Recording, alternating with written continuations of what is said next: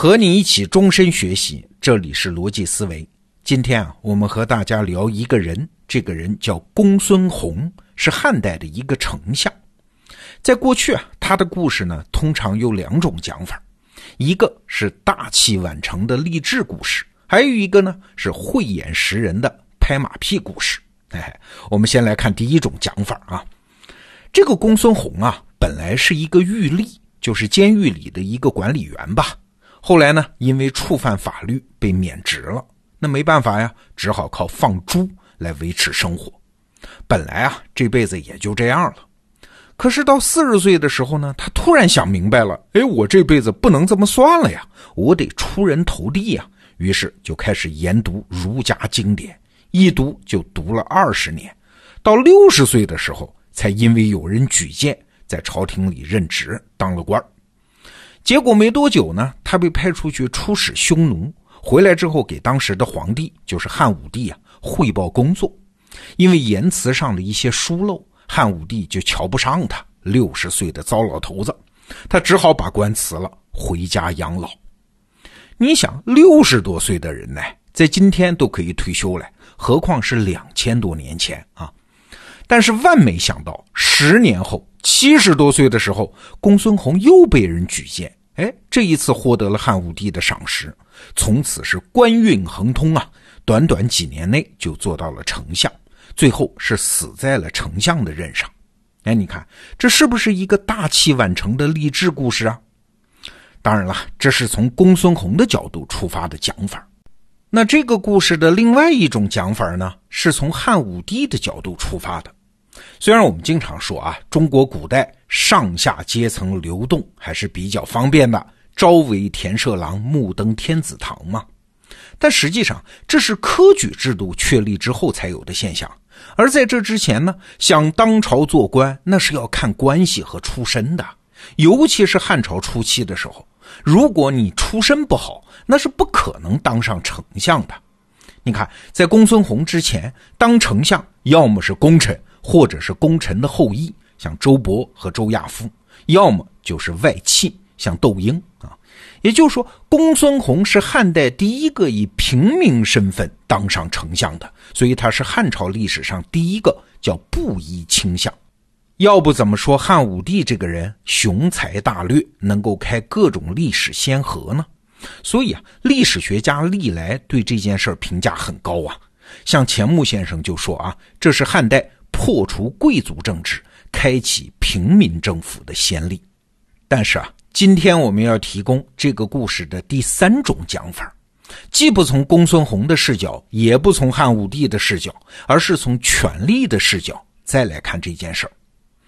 我们得回到一个疑问啊：公孙弘哎，七十多岁的人呢，出身是个养猪的，就算他读过一些儒家经典，跟朝廷里的那些专业知识分子，那怎么比呀？你要说他有什么非凡的才能，他当宰相之后也没听说过有什么丰功伟业呀。所以啊，这个故事你要说他是汉武帝慧眼识人、胸襟开阔，这个很难让人信服啊。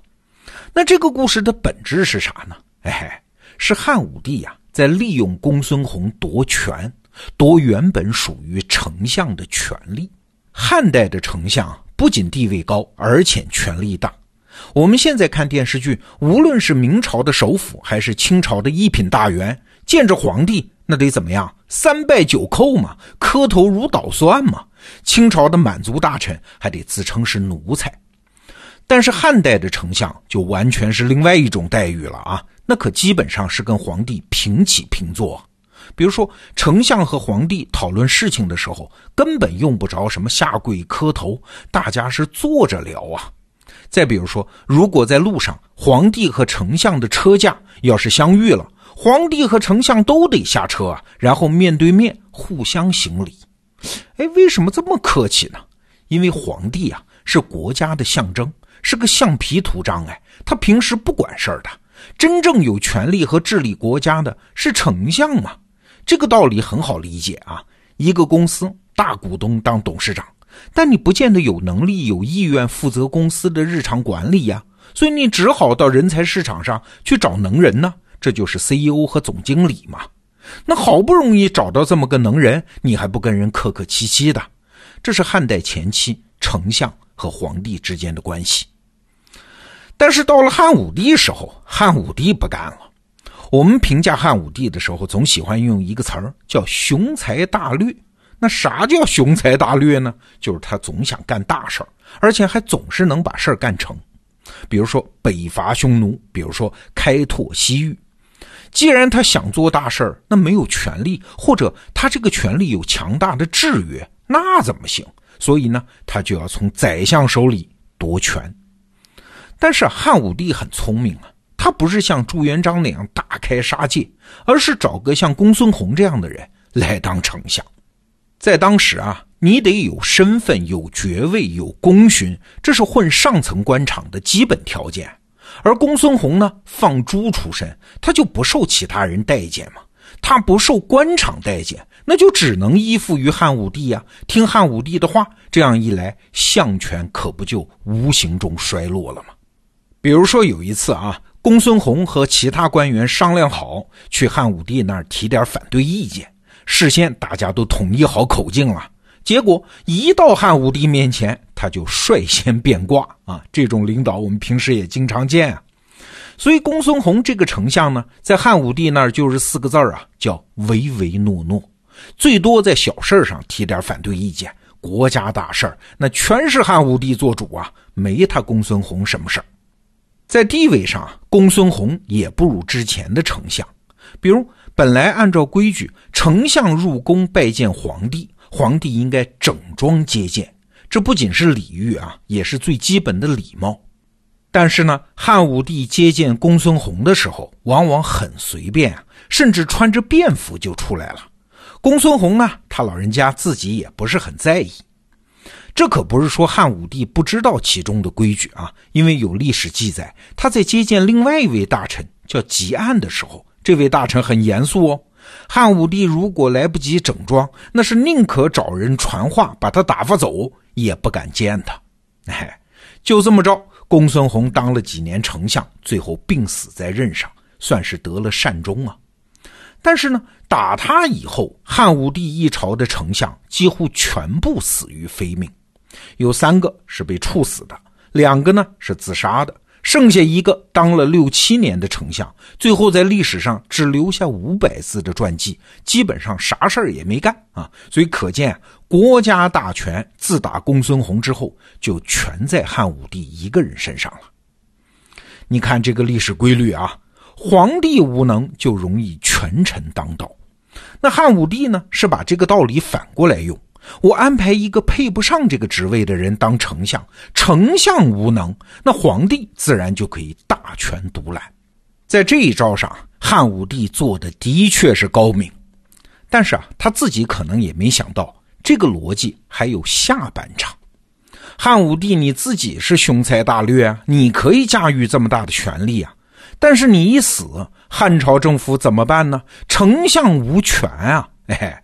于是就演化出了一个新的职位，这是一个权力的怪物啊！他的全名叫大司马大将军录尚书事。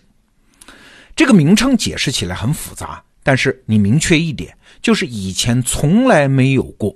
简单来说，就是国家大事全由他说了算，甚至连谁当皇帝都由他说了算。比如说汉武帝死后的霍光就曾经废立皇帝。